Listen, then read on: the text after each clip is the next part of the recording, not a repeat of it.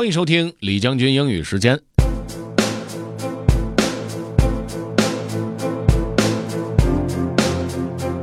今天和大家分享的这个内容呢，是一篇报刊文章，题目是 “DNA is not destiny when it comes to hard risk”。这篇文章的难度并不大，我们好好的来听一下。Let's get started. Have fun. DNA is not destiny when it comes to hard risk by Richard Harris.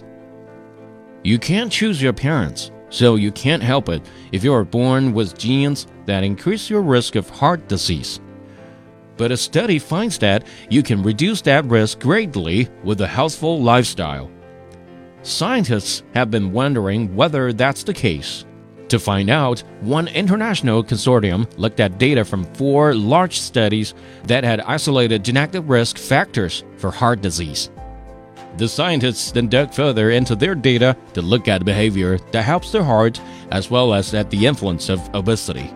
Specifically, they looked at smoking habits, obesity, diet, and exercise. People who are healthy based on at least three of those criteria were considered for the purposes of the study to be following a healthful lifestyle. The scientists were pleased to discover that the benefits of those good habits were strong even for people who carried genetic traits that raised their risk. Healthful habits actually benefited everyone, regardless of inherited risk. 咱们中国有句俗语叫做“龙生龙，凤生凤，老鼠生儿会打洞”，充分说明遗传和基因在下一代身上所产生的深刻的、深远的影响。不管是好的、坏的，上一代的都可能会传到下一代的身上去。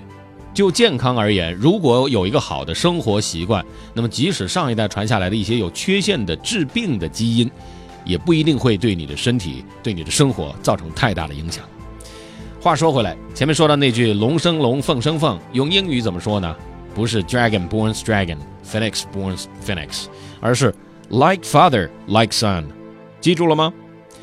如果你想回听本期节目，可以关注重庆之声的微信公众号“重庆之声”，点击品牌进入李将军英语时间就行了。另外呢，可以在喜马拉雅 FM 上面搜索“李将军”，就可以找着我了。OK，that's all for today. Thanks for listening. This is General Lee 李将军，下期节目见。